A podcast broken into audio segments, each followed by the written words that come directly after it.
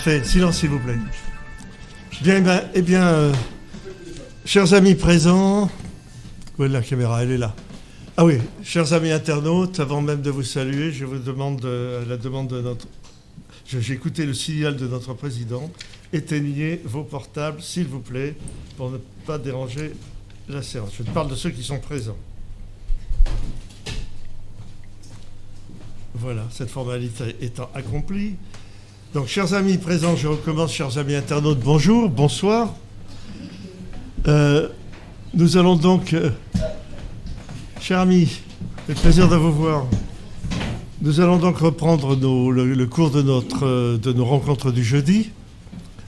Et avant toute chose, je voudrais, je vous invite à saluer et à remercier ceux grâce à qui cette émission est possible. Elle est possible non seulement parce qu'ils sont à la technique, parce qu'ils sont à la gestion des questions ou à l'accueil du public, on ne les voit pas bien sûr, mais parce qu'ils participent à cette grande aventure qui est Radio Athéna et ses émissions qui sont de plus en plus populaires. Je voudrais citer Pierre de Tirmont, qui anime le rendez-vous de la question raciale et de l'identité sur cette radio.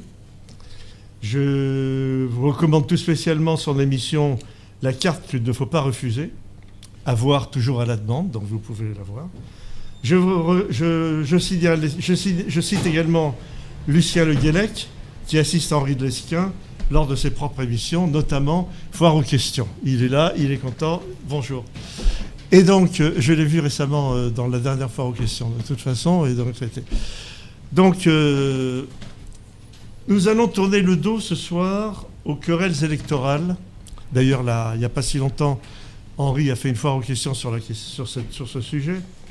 Nous allons tourner le dos aux alliances improbables, aux coalitions euh, d'intérêts dont les Français sont saturés et qui leur ont donné, et la, la. La preuve, c'est l'abstention, qui est la seule à avoir triomphé vraiment de ces consultations qui n'ont cessé d'étourdir les consciences. Je ne ferai pas d'autre commentaire que de rappeler à propos de cette élection présidentielle ce que me disaient les sœurs de mon père, des Vosgiennes, mais Vosgiennes de chez, dans les Vosges, hein, je veux dire, c'est-à-dire du côté de Saint-Dié, dans un village. Et elles me disaient toujours, Pierre, bien mal acquis, ne profite jamais. Fidèle à nos traditions, à nos propres valeurs, nous poursuivons, nous, notre mission qui est de vous proposer un regard approfondi sur ce monde d'aujourd'hui, loin des tintamarres de l'actualité médiatique. Ce soir, nous avons l'honneur de recevoir Marc Rousset, penseur politique sans complaisance, chercheur exigeant, écrivain engagé résolument au service de sa patrie, la France. Avant de vous le présenter mieux, permettez-moi, comme d'habitude, de faire les annonces de la paroisse. Je vous recommande donc d'abord de vous rendre sur notre site YouTube.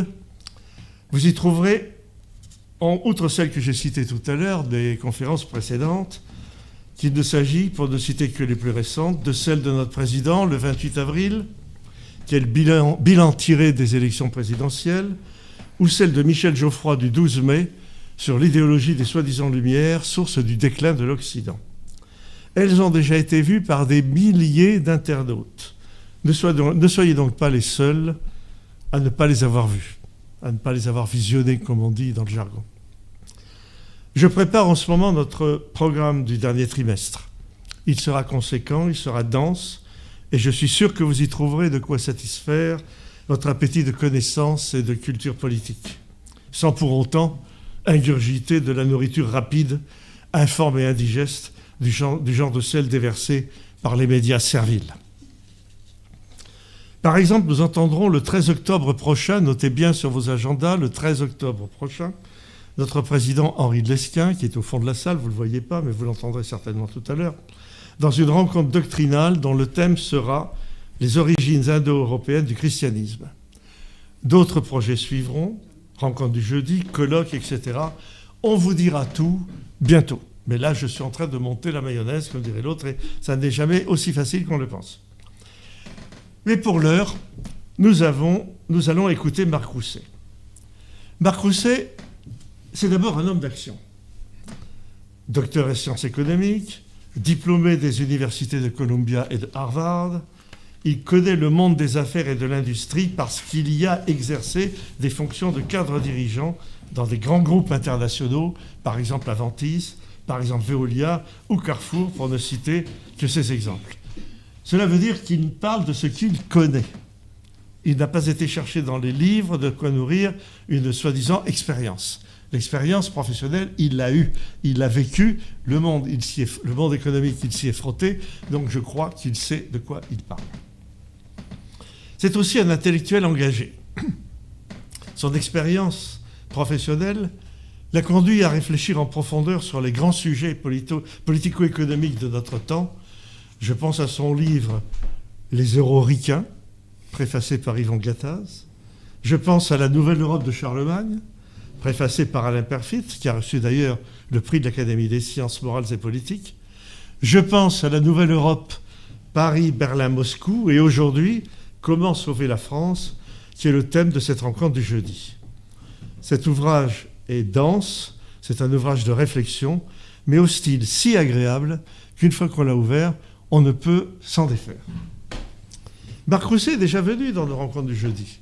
Il a été invité, l'invité de celle du 31 octobre 2017, comme le temps passe, euh, où déjà il a pourfendu la culture de l'argent roi pour prôner le retour du, culte du héros européen c'est-à-dire le retour aux références de l'idéal, de la noblesse de l'âme et de celle du sacrifice, source incontournable de la grandeur. Dans cette rencontre, il avait mis en, évidence l'écueil du matérialisme politique, car l'argent, et il l'a démontré, est toujours un mauvais maître, surtout quand il est au fait du pouvoir. Nous le savons, les temps changent. La dimension planétaire s'impose peu à peu comme condition du progrès, du moins est-ce ce que croient nos politiques en France comme en Europe? L'idée que les nations sont l'origine de tous les maux règne sur les cosmopolites de tous bords, à Paris comme à Bruxelles. Ces derniers ne voient pas que les grands empires, et d'abord celui de l'Ouest, mais aussi ceux de l'Est, vénèrent au contraire l'identité et la patrie. Et chez eux, les intérêts de leur peuple sont le but de la puissance de leur nation. Bien sûr, nous avons compris en Europe que les seuls moyens nationaux sont souvent impuissants à servir de grands projets. Je pense à l'espace, je pense à la recherche scientifique, je pense aux transports intercontinentaux ou aux grands projets concernant l'énergie. Mais est-ce une raison pour renier notre identité, notre histoire, et devenir l'esclave du mondialisme niveleur est-ce une raison pour dissoudre notre culture et notre, façon d'être dans le pot à mélange du cosmopolitisme indifférencié? Est-ce une raison pour soumettre notre savoir-faire et notre inventivité, notre inventivité aux intérêts des gigafinanciers sans frontières Combien d'emplois, combien de petits commerçants, de petits transporteurs sont-ils sacrifiés chaque jour sur l'autel d'Amazon? Et je ne prends que cet exemple. Marc Rousset, l'Europe connaît aujourd'hui, avec les événements en Ukraine, la brutalité du retour au réel. Mais elle ne s'en rend pas encore complètement compte, aveuglée qu'elle est de ses utopies égalitaristes et de ses hystéries consuméristes. Grâce à Nicolas Sarkozy, nous avons réintégré le commandement militaire de l'OTAN. Avec son successeur, nous sommes passés vis-à-vis des Américains d'une alliance historique à une soumission morale totale, une, pardon, de coloniser à colonisateur. Nous envoyons les effets en ce moment même. L'OTAN nous demande d'envoyer des chars Leclerc et des missiles supersoniques en Roumanie, en prépositionnement de combat, après nous avoir invités à envoyer en Ukraine des canons automoteurs, des drones et d'autres armements. Le piège se referme sur les Français qui ne voit pas les portes de la guerre s'ouvrir et les carnages se profiler. Comment avons-nous pu oublier ce que nous sommes, nous les Français? Comment réussir à devenir, redevenir nous-mêmes et pourtant partager la puissance du continent? Comment donner à ceux qui nous succéderont un avenir enraciné dans nos valeurs? C'est là, cher Marc Rousset, que nous sommes suspendus à vos propos.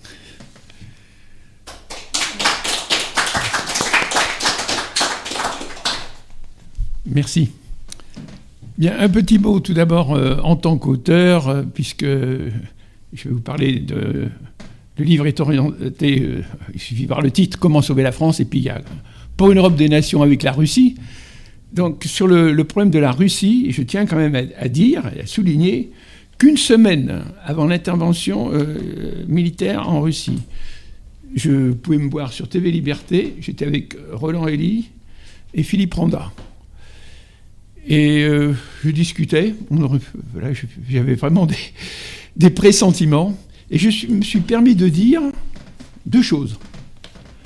Ça va vous citer tout de suite euh, l'auteur et euh, peut-être la possibilité d'avoir un, un, sentiment véritable de l'avenir et puis d'insister sur un problème fondamental. Je me suis permis de dire deux choses. Un, c'est que je souhaitais l'intervention militaire de la Russie en Ukraine. C'est pour dire que. Euh, voilà, ensuite, je vais vous en parler longuement et vous dire pourquoi elle est justifiée. Et je me suis permis d'ajouter, une semaine avant l'intervention militaire, que si Poutine n'avait pas le courage d'intervenir en Ukraine, ce ne serait plus un grand homme d'État. Voilà ce que je me suis permis de dire une semaine, donc ce n'était pas du tout euh, en fonction de, euh, de l'humeur euh, du moment. C'est pour vous dire à quel point, je dis ça en toute humilité, je pense vraiment sentir ce, ce problème, pour une raison très simple, chers amis, je vous le dis, c'est que j'ai peut-être 15 ans ou 20 ans alimenté à l'époque par éléments, je me suis permis d'écrire, je pense, le seul, le seul livre qui a été écrit dans le monde en langue française sur la nouvelle Europe euh, Paris-Berlin Moscou. Et donc euh, j'ai beaucoup euh, approfondi ces thèmes. Je suis moi-même allé en Ukraine euh, en 2018 pour interroger les Ukrainiens. On aurait dit que je, je, sentais les problèmes. Je me suis allé me balader encore il y a peu de temps pour la petite information à Kaliningrad. Vous voyez, je, à croire. et alors je me rappelle visitant Kaliningrad, on me disait mais ils n'avaient jamais vu un Français encore se, se balader dans ces coins-là. C'est pour dire que je suis, j'aime ces problèmes, je les vis. Et euh, je parle non seulement en tant qu'auteur, avec mon réalisme de chef d'entreprise, euh, qui, je crois, c'est en ce sens que j'espère apporter quelque chose à, la droite, ayant moins lu, euh, pendant que j'ai dirigé des entreprises, que d'autres, qui ont pu approfondir des lectures, mais ce sens des réalités, et je vais vous en parler ensuite sur le plan économique, je crois que c'est ce qui me caractérise, et c'est ce dont je vais vous faire part aujourd'hui. J'ai un livre tellement dense, qu'il est pratiquement impossible d'en faire une recension. Euh, même, euh, j'ai sept thèmes à vous parler, je, pourrais vous tenir pendant des heures. Donc, euh, j'ai décidé de mettre en place des, priorités pour ce qui me paraît le plus, peut-être le plus original, le plus percutant. Et puis, lorsque M. le bourreau fera son office au bout de 45 minutes, eh bien, à ce moment-là, je serai très heureux de répondre à vos questions et vous pourrez lire ce livre, sur lequel aussi je souhaite attirer votre attention, qui n'est pas du tout le livre de euh, mon ami Éric Zemmour euh, sur euh, La France n'a pas dit son dernier mot, qui, je pense, est un livre très intéressant, mais est un livre journalistique. Moi, ce que je pense avoir écrit, c'est le livre géopolitique des présidentielles, qui est un livre structuré de réflexion géopolitique, économique, militaire, très complet et en même temps très synthétique avec ces 35 chapitres qui, euh, je pense, euh, j'ai la prétention de le dire, chaque chapitre représente par certains côtés un livre de 250 pages que vous pouvez lire chez de nombreux autres auteurs. C'est dire à quel point ce livre est complet et dense. et me paraît le livre de, c'est le livre que géopolitique, si j'étais du politiquement correct, malheureusement je suis politiquement incorrect, je pense que ce serait le livre, ce serait certainement un, des livres numéro un. Malheureusement, je suis freiné par le politiquement correct dans les grands médias. C'est le lot des grands patriotes. Vive la France euh, Les trois idées, les trois thèmes qui, animent qui m'animent dans cet ouvrage, c'est donc euh, comment sauver la France sur le plan militaire, euh, sauver son identité, les problèmes économiques, je vais en parler tout à l'heure, le deuxième thème euh, qui, est fondamental, c'est le thème de l'Europe des nations. Euh, on pourrait ajouter l'Europe puissante des nations. Je pense que la véritable Europe puissance euh, ne peut être qu'une Europe des nations. Donc l'Europe puissante des nations, par opposition à l'UE fédéraliste et qui les États-Unis impuissants d'Europe, qui cherchent la puissance mais qui nous amènent que la puissance. Et le troisième thème, justement, c'est se rapprocher de la Russie s'éloigner des États-Unis et quitter l'OTAN. La France, en quelques mots, là, j'enfonce je, des portes ouvertes dans un euh, avec euh, cet auditoire.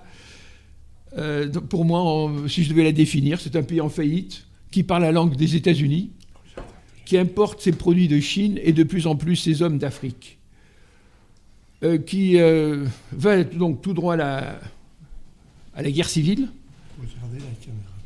et en même temps euh, qui risque de connaître l'explosion de l'euro.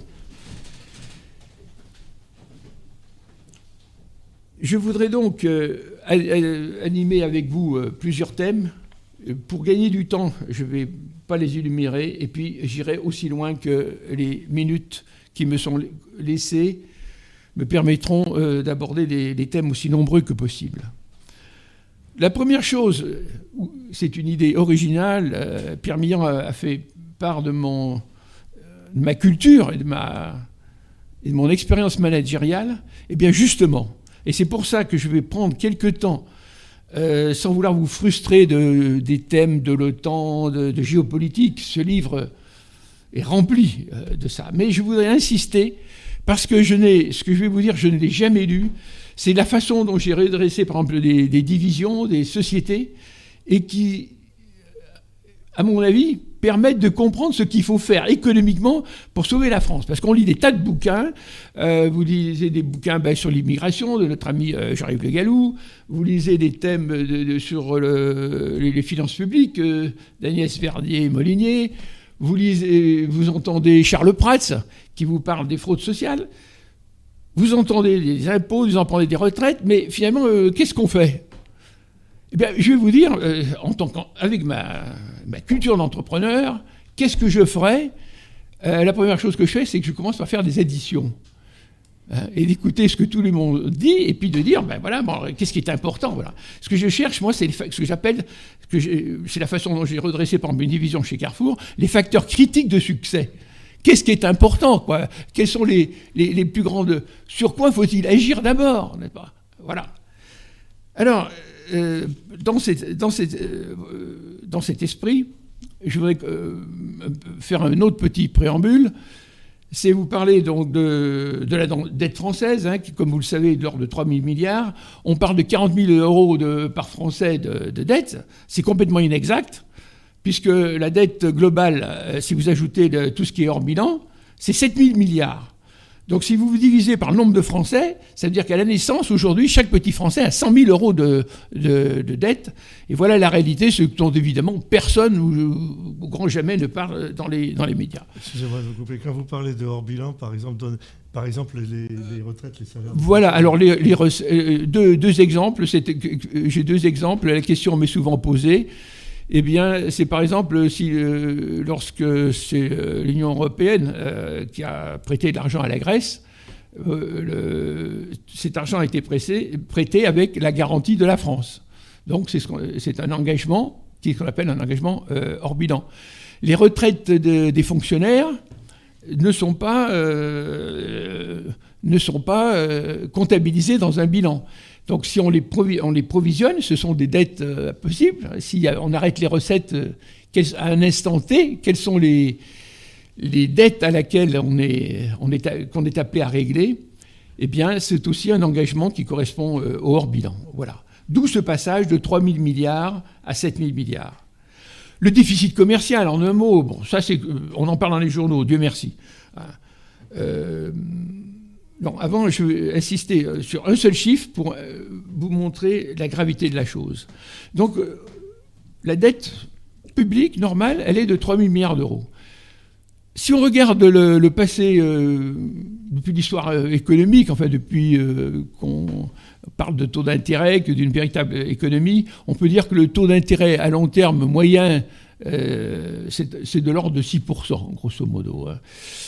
Villeroy de Gallo, donc président de la Banque de France, a dit lui-même qu'au bout de 10 ans, toute augmentation de 1% des taux d'intérêt, c'est-à-dire euh, il faut du temps avant que l'augmentation des, taux d'intérêt joue pleinement sur, euh, la dette, hein, puisque la, première année, euh, ça ne joue qu'une petite partie. C'est au bout de 10 ans que vraiment l'augmentation de taux se fait pleinement sentir. Donc au bout de 10 ans, ça représente, ça c'est le président de la Banque de France qui le dit, qui répète, euh, Urbi Torbi, c'est 40 milliards. Il y a parlé une fois 39 milliards d'euros, une autre fois 40 milliards d'euros. Je prends ces chiffres, voilà. 40 milliards d'euros. le taux, et je me situe toujours dans une optique structurelle à long terme euh, pour euh, situer le problème dans toute sa, splendeur et toute sa grandeur, ou dans toute sa petitesse et son horreur. Donc 6% de taux d'intérêt, ça représente 40 milliards selon M. Villeroy de Gallo pour 1%, ça représente donc 240 milliards d'euros euh, au bout de 10 ans euh, pour euh, des recettes du budget de l'État qui est de l'ordre de 300 milliards d'euros. Vous me pardonnerez pour à quelques dizaines de milliards d'euros près pour situer le problème. Donc ça veut dire que les taux d'intérêt, si vous voulez, dans une optique structurelle à long terme, représentent 40, 80, 80% du budget de l'État français. Et évidemment, on ne parle pas du remboursement du principal. C'est pour vous dire à quel point ce pays est, une faillite qui, pour moi, est irréversible. Puisque nous étions à moins 1, en l'espace de quelques mois, nous sommes déjà passés à, peu près à 2,3, n'est-ce pas? Un mot très rapide, parce que ça c'est lu et vu dans la presse, donc je ne suis pas là pour euh, répéter ce que l'on dit, mais c'est tellement important, hein, c'est que le déficit commercial français quand même de 100 milliards d'euros. Euh, vous avez l'excédent euh, de l'Allemagne qui est de 180 milliards. Vous avez les Pays-Bas, c'est ça qui me fait mal au cœur, qui exportent plus que la France en valeur absolue. Et les Pays-Bas qui ont un excédent, eux, de 65 milliards d'euros.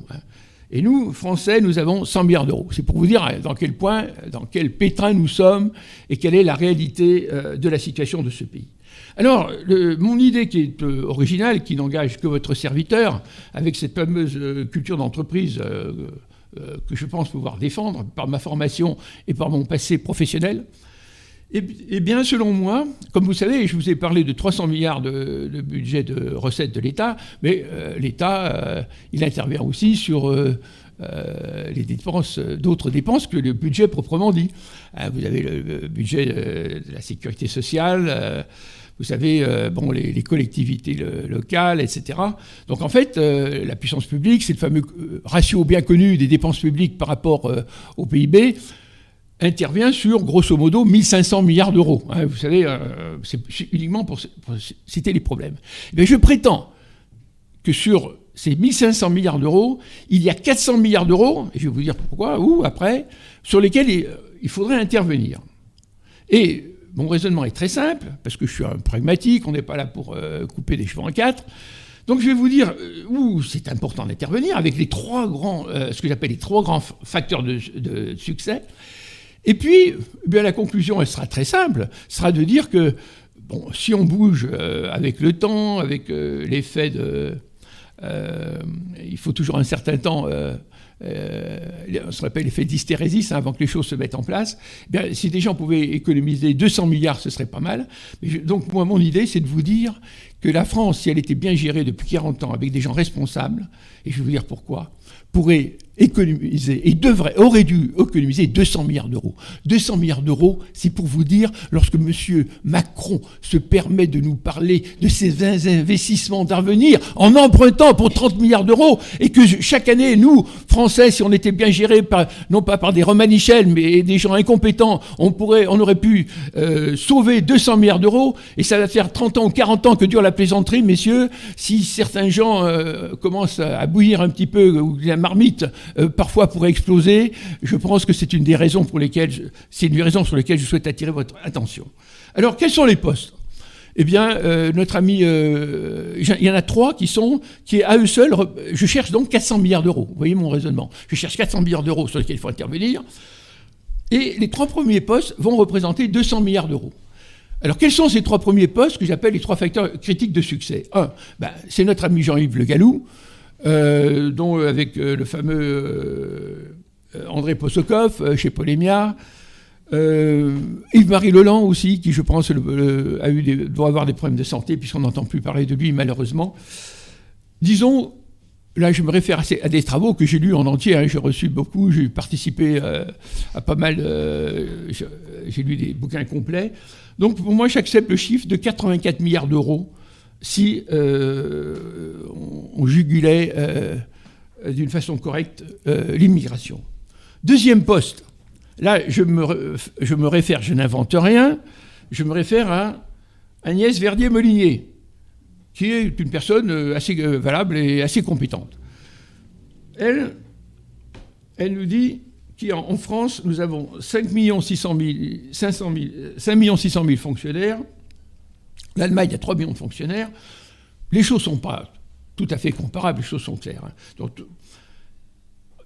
euh, selon ses travaux, selon ses réflexions, euh, selon ses bouquins, il y aurait, selon Mme Agnès Verdier-Molinier, 2 millions de fonctionnaires en trop en France.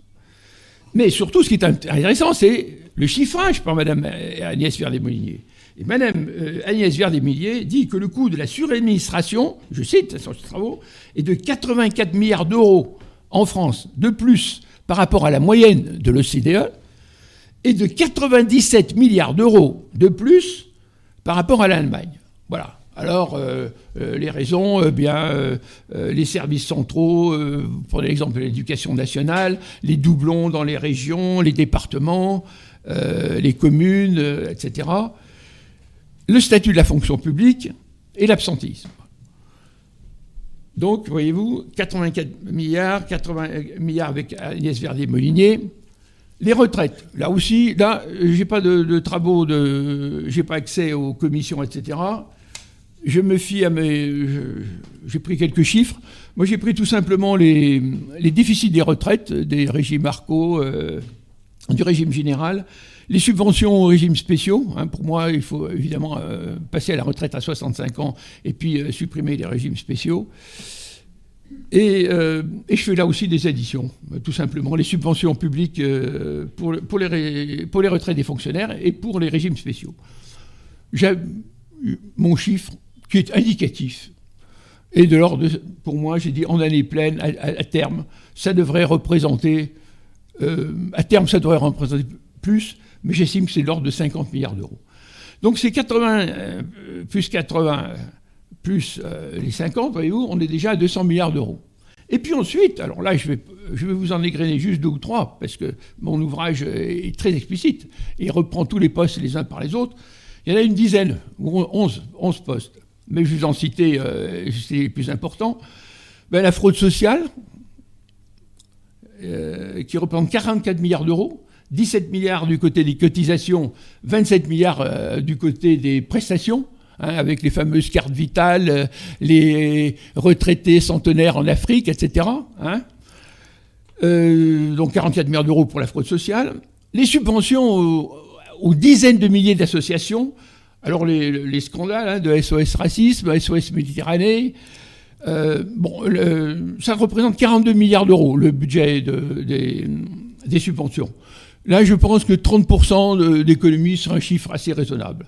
Et puis ensuite, eh bien, bon, alors vous avez euh, bon, les transitions énergétiques, le réchauffement climatique, pour moi, une sinistre plaisanterie qui nous coûte 10 milliards d'euros par an qu'on gaspille, les aides aux médias, bien pensants, 5 milliards 600 millions, euh, les subventions aux syndicats, 4 milliards d'euros, euh, les financements dans les collectivités locales, 15 milliards. Bref, plus l'économie de l'économie au noir, vous savez, tous les gens, le trafic de drogue, euh, l'économie illicite, euh, qu'on peut aussi chiffrer. Euh, bon, Grosso modo, si vous chiffrez tout ça, c'est explicité. Vous avez la SNCF aussi.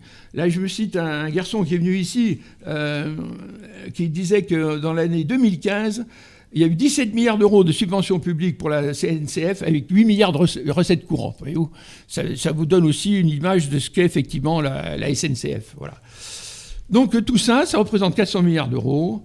Euh, je vous dis bien, un homme qui prendrait les taureaux par les cornes comme je l'ai pris lorsque j'ai dirigé redressé des divisions, je peux vous dire, je me suis battu. il faut prendre ça euh, avec courage. Et puis, il faut prendre les taureaux par les cornes. Pas? Il ne faut pas raconter des histoires aux gens et rien foutre. Voilà, donc euh, ça c'est la première idée que je voulais vous défendre, que je n'ai jamais lu ça, hein, sur euh, comment redresser la France sur le plan économique. Et ça permet déjà à chaque citoyen, si les Français avaient déjà ces idées, qu'est-ce qu'il faut faire? Où, sont les priorités, n'est-ce pas? Euh, Lorsque certains vous disent que l'immigration c'est très important, il ne s'agit pas de nous amuser avec des petits trucs à quatre sous euh, euh, dans un petit budget qui représente 100 ou 200 millions d'euros. Il faut s'attaquer aux vrais problèmes si on veut sauver la France sur le plan économique. Deuxième sujet, chers amis, sur lequel je vais m'étendre parce que je pense que ça vous intéresse. Et puis c'est d'actualité, donc il faut s'adapter à l'actualité. Et là, on va rentrer en plein dans la géopolitique et on quitte euh, le chef d'entreprise, c'est pourquoi la France et l'Europe devraient se rapprocher de la Russie. Avec des idées qui, euh, qu'on ne lit pas dans les journaux, je peux vous assurer, qui reposent sur euh, avoir lu énormément d'ouvrages spécialisés dans des chroniques, etc. Voilà, là aussi, être le petit bénédictin, faire ce travail. Et puis un jour, vous sortez cet ouvrage, vous dis, qui représente des, années de, lecture et de travail. Alors, le premier préambule que je voulais faire, euh, pour, vous, pour que vous compreniez mon attitude, puisque moi je n'ai aucun, je suis un patriote français, fier de l'être, et je n'ai aucun lien, aucun intérêt, euh, quel qu'il soit, avec la Russie, les choses sont claires. Hein. Euh, c'est que les deux idées qui m'animent, et pourquoi je suis tellement pro-russe et fier de l'être, c'est que moi je défends mon pays en étant pro-russe. Je ne défends pas la Russie pour la Russie. Je défends la Russie parce que c'est l'intérêt de la France et c'est l'intérêt de l'Europe. C'est tout à fait différent. C'est que la Russie n'est pas une menace pour l'Europe. Après, je vais vous dire vraiment pourquoi. la deuxième idée, c'est que, contrairement à tous les bécassons qui nous dirigent, c'est que je souhaite au contraire une Russie forte pour nous défendre à l'Est. Parce que moi, nous avons besoin d'une Russie forte, et je vais vous dire pourquoi. Et ça, le fait d'avoir écrit La Nouvelle Europe Paris-Bâle à Moscou, 15 euh, ans avant que tout le monde parle même, euh, j'étais vraiment un petit peu en avance, c'est ça qui m'a permis d'avoir ce sentiment, comme il disait de, euh, Feu mon ami Yvan Blot, et, ça m'avait beaucoup touché, puisqu'il avait dit un jour confidentiellement, et je le sais, c'est pour ça que je me permets ici de le, de le répéter, puisqu'il y a un, ami d'Yvan Blot, c'est qu'il avait vu en moi un homme de vision. Et venant de la part d'Yvan, ça m'avait énormément touché. Donc Poutine, il a une seule ambition historique et justifiée, c'est de rassembler le monde russe il veut pas, il veut pas conquérir la France, comme nous dit l'imbécile qui dirige l'Ukraine actuellement. Il veut rassembler le monde russe. Voilà ce qu'il faut comprendre. Donc le monde russe, c'est quoi? Eh bien évidemment, c'est la Russie, la Biélorussie, Novorossia en Ukraine, euh, c'est le nord du Kazakhstan, c'est la Transnistrie, etc. Et ça, à mon avis, c'est justifié, puisque la, Russie a explosé en 91 d'une façon euh, complètement dantesque, n'est-ce pas? Donc un monsieur, à un moment donné, veuille faire rassembler le monde russe, pourquoi le lui reprocher? Est-ce que c'est un impérialiste de vouloir euh, rassembler des, gens qui sont de, culture russe, qui parlent le russe, et qui en fait partie, et qui, sous les tsars, étaient rattachés au même titre que les gens qui aujourd'hui sont en Russie? Voilà, la vérité. La deuxième chose, c'est que la Russie, elle ne songe pas du tout à envahir l'Europe de l'Ouest, mais elle, souhaite au contraire, elle souhaite au contraire à défendre son précaré assiégé.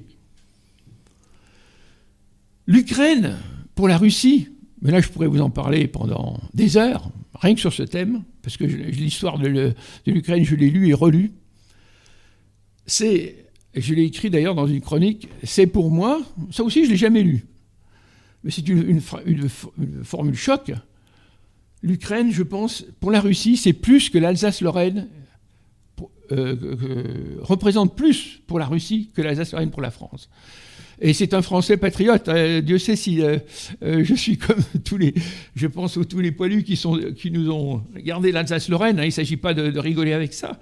Mais c'est pour vous dire à quel point, lorsqu'on lit l'histoire de l'Ukraine, qui, euh, comme vous le savez, a commencé à 882 avec la rousse de Kiev, tout ça est parfaitement justifié. L'Ukraine est russe depuis 882. Alors après, alors là, je pourrais euh, posez-moi des questions et je vous répondrai parce que je ne veux pas perdre du temps là-dessus parce qu'on peut passer, on peut passer euh, deux heures là-dessus. Voilà. Aujourd'hui, la Russie, elle se sera encerclée par l'OTAN à l'ouest, par la Chine à l'est, par les pays musulmans d'Asie centrale, par les descendants de la Horde d'Or. Vous savez qu'il y a 20 millions de, Russes, musulmans à l'intérieur de la Russie. Ils ont le Caucase au sud, qui est quand même, euh, il faut le faire, hein, c'est quand même une petite bombe explosive. Hein. Alors nos gentils petits démocrates, euh, droits de l'homiste, je leur dis, euh, allez-y, lorsque messieurs les Tchétchènes montrent les dents. Et puis on en reparlera ensuite. Hein. La Turquie impérialiste au sud. Voilà ce que représentent les dangers qui, qui menacent euh, la Russie, évidemment, euh, avec la Chine, avec ses 4300 km de frontières communes. En Asie, c'est une formule choc que j'ai aimée aussi, que j'ai repris du temps de lorsque j'avais écrit la nouvelle Europe par Moscou. Tout ça n'est pas venu comme ça par enchantement dans ce livre, qui est aussi la synthèse de mes ouvrages précédents. C'est pour ça que j'ai pu sortir cet ouvrage. Parce que j'avais écrit avant ces trois livres, La Nouvelle Europe de Charlemagne, La Nouvelle Europe Paris, Moscou et Les Euroricains avec Yvon Gattaz. Donc cette formule choc, qui aussi vous ouvrira les yeux, pour certains tout au moins, c'est qu'en Asie, l'européen, c'est le russe. Alors est-ce qu'on a compris ça déjà? On, a, on commence à ouvrir les yeux, n'est-ce pas? La, Russie devrait être plutôt considérée par les Européens de l'Ouest comme le chien de garde, alors c'est un peu péjoratif, ou je dirais comme le bouclier de l'Europe à l'Est face aux pays musulmans et à la Chine. Quant à l'Europe, elle devrait se considérer et être considérée par, euh, par la Russie comme l'interland de la Russie. Si vous regardez cette immensité démographique, cette immensité géographique, vous savez qu'on peut mettre tous les États-Unis rien que dans la Sibérie. Rien que ça, ça ramène les États-Unis à leur juste place. Vous pouvez mettre tous les États-Unis dans la Sibérie, n'est-ce pas? C'est pour dire l'immensité de ce pays. Et cette formule choc aussi, euh, qui devrait attirer votre attention, chers amis, pour vous montrer la gravité de ce que nous apporte la Russie. C'est que si un jour le monde musulman devait se trouver à Stravopol, Stravopol c'est le, point, de départ euh, d'une ville euh, d'où est partie la colonisation russe dans les années 1850-1860, c'est de là où est parti Tolstoï commander ses quelques troupes dans le Caucase. Donc si le monde musulman devait se trouver euh, de nouveau à, Stravopol, ou si les Chinois devaient se trouver à l'Oural, eh bien, je pense que pour nous, Européens, pour nous, Français, c'est là où mon patriotisme français euh, joue, ce serait une catastrophe civilisationnelle pour nous, Européens de l'Ouest, et pour la France, qui serait aussi grave, et peut-être même plus grave, que la prise de Constantinople par les Turcs en 1453. Voilà des, c'est dans cet esprit que j'ai écrit cet ouvrage pour avoir une vision et pas être un petit bécasson qui euh, lit, qui essaye de vous mentir euh, actuellement euh, sur ce qui se passe en Russie, n'est-ce pas? La Russie, je vais vous dire pourquoi, n'est pas, en plus, l'holothème, n'est-ce pas, de la symphonie, n'est pas une menace pour l'Europe. C'est un épouvantail qui est créé par l'Amérique, c'est ce que nous vivons actuellement avec l'Ukraine, pour maintenir le temps en vie, n'est-ce pas, depuis la chute du mur de Berlin. C'est voilà, c'est ça qu'il faut comprendre. C'est que le responsable de tous ces morts actuellement en Ukraine, c'est l'Amérique et personne d'autre. Les choses sont claires. Et la Russie ne serait une véritable menace, ça je l'ai dit sur Radio Courtoisie, devant euh, des hauts responsables de l'ambassade de Russie, pour vous dire que je ne suis pas du tout vendu euh, au KGB ni au monde russe. La Russie ne serait une menace pour l'Europe que si elle s'attaquait militairement dans l'esprit euh, impérialiste qu'elle voulait faire la conquête de l'Europe, en s'attaquant même à la Pologne, même si pour des raisons nationalistes, bien compréhensibles celles-là, et regrettables dans l'intérêt européen, euh, effectivement, euh, les, Russes voulaient s'amuser à, conquérir l'Europe. La Russie sous-peuplée avec ses 140 millions d'habitants n'a pas les moyens humains, n'a pas le désir d'envahir l'Europe. C'est un mensonge, n'est-ce pas? Un mensonge d'État. Et c'est pour ça d'ailleurs que, les, Français, on leur raconte des histoires, qu'on nous dit qu'après l'Ukraine, non, l'Ukraine, euh, c'est comme si nous, Français, on avait perdu l'Alsace-Lorraine et qu'on voulait récupérer notre Alsace-Lorraine, c'est tout. Ça ne veut pas dire qu'après on va franchir le Rhin pour euh, euh, prendre même le Palatinat. Non. Et la Russie, de son côté, et je vais vous dire pourquoi aussi, chers amis, elle souhaite se rapprocher de l'Europe. Rappelez-vous la maison commune de Gorbatchev en 1991 qui a été refusée. Même Poutine, en 2000 et quelques, lorsqu'il a pris le pouvoir, il voulait jouer la carte, il voulait se rapprocher de l'Europe. Ce sont les, ricains qui ont empêché que ce rapprochement se fasse. Voilà ce qu'il faut dire au club de l'horloge, où on peut parler et dire des vérités aux Français. Donc cette Russie patriote, en plus, avec ses valeurs traditionnelles, c'est un modèle pour nous qui sommes des Européens décadents c'est un modèle, c'est un contre-modèle. Actuellement, ce qui se passe en Ukraine, c'est une guerre civilisationnelle. Pour la Russie, parce qu'elle, elle y perdra la vie si l'Ukraine devait gagner la guerre. Euh, mais euh, pour elle, c'est une guerre aussi qui est civilisationnelle pour la Russie. Et pour nous, Européens, hommes de droite, euh, patriotes, qui aimons les valeurs traditionnelles de notre chère Europe, c'est aussi le combat de la Russie contre l'Ukraine. En fait, contre l'Amérique, Hein, puisque en fait, euh, la Russie se bat, les choses sont claires, on en reparlera tout à l'heure, contre l'Amérique et non pas contre l'Ukraine. Ce sont les bécassons qui croient que la Russie se bat contre l'Ukraine. Donc euh, la Russie représente euh, le modèle d'une démocratie autoritaire holiste, qui a le sens du bien commun, par rapport à nous, occidentaux, qui, sommes, qui représenteront le modèle des démocraties individualistes, hédonistes, qui sonnent très bien dans les oreilles, mais qui finissent, comme mai 68, par la décadence pure et simple. C'est ce que nous vivons en ce moment. Et c'est ce que nous allons connaître très prochainement lorsque la marmite va exploser. La Russie est eurasiatique. Mais, chers amis, son centre décision, il est où? Il est à Moscou. Il n'est pas à Vladivostok. Et, mais, euh, euh, Moscou, c'est pas si loin que ça de Saint-Pétersbourg, n'est-ce pas?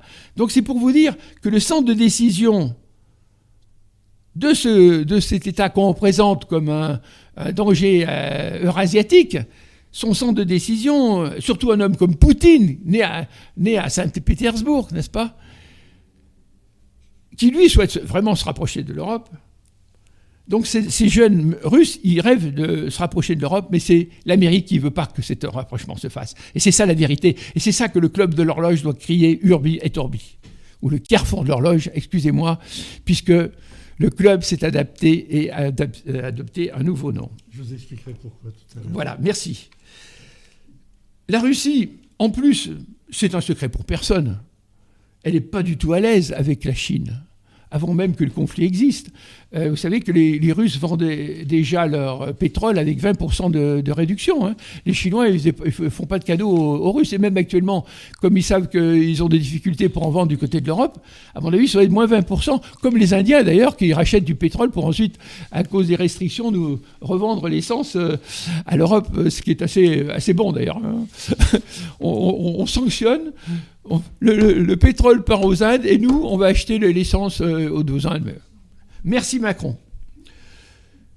Euh, la Chine, comme je vous dis, 4500 km de frontières communes euh, avec, avec la Russie. Et puis, n'oublions jamais, de même que les hussards noirs nous mettaient cette fameuse Alsace-Lorraine, n'oublions jamais les traités, là aussi j'ai approfondi les choses de très près, hein, parce que l'histoire de la Russie, je l'ai approfondie, euh, sur ces fameux traités. Le premier a commencé en 1856, donc ça se passait en même temps que euh, les Anglais prenaient Hong Kong euh, à la Chine. Mais il y a eu le, ensuite une surenchère de la Russie, qui a très bien joué d'ailleurs diplomatiquement, qui a fait peur à l'empereur chinois. Vous avez eu les traités de Pékin de 1860, où dans l'extrême-orient, il faut voir une carte pour comprendre, mais ce sont des territoires immenses. Jusqu'en 1856, il y avait un traité de Nankin avant, je ne sais comment il s'appelait. Bon, la Russie n'allait pas du tout jusqu'au Pacifique. Alors, il y a eu, euh, en, 1856, la Russie euh, s'est rapprochée du Pacifique et elle, a eu, elle avait droit à tout ce qui était au nord du fleuve Amour. Et ensuite, les Russes ont très bien joué, ils ont fait peur euh, à, l'empereur de Chine. Ils ont récupéré en plus tout ce qui est au sud du fleuve Amour, en fait, alors là, on, arrive au, Pacifique, et puis euh, qui longe le Yenisei. Vous savez, il y a eu des, affrontements, une guerre, des affrontements armés euh, du temps de la Russie soviétique. Donc tous ces territoires, euh, les Chinois, ils n'ont pas encore, ils n'ont pas véritablement accepté. il faut le savoir. Donc c'est un c'est un casus belli un jour qui peut revenir à la surface. Les Russes le savent. Et il faut savoir que Vladivostok, euh, avant, euh, en chinois, ça s'appelait le port aux crevettes. quelle, est la, euh, quelle, est la, nécessité du rapprochement de la Russie et de l'Europe? Comme vous le savez, le général de Gaulle, bon, il y a eu des choses qu'on peut lui reprocher, la fin de la guerre d'Algérie en particulier.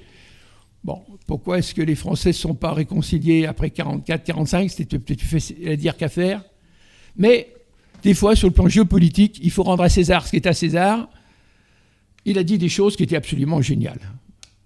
Et ça aussi, c'est un héritage de la nouvelle Europe Paris-Berlin-Moscou.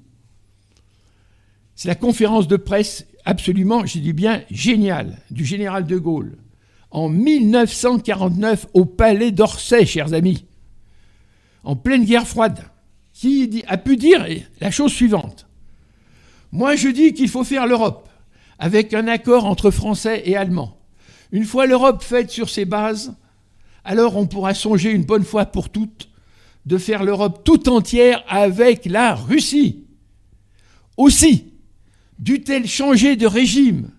Voilà le programme de vrais Européens, voilà le mien. Hein, voilà que tous ces gens qui se réclament du général de Gaulle, qu'est-ce qu'ils font? Ils font exactement le contraire de, de, de, de, ce qui était absolument génial de ce qu'a pu faire de Gaulle, c'est-à-dire quitter l'OTAN et se rapprocher de la Russie. Hein, et l'imbécile de Sarkozy, pour pas le nommer, et puis celui qui suit pas très loin, qui s'appelle M. Macron, qu'est-ce qu'ils font, n'est-ce pas?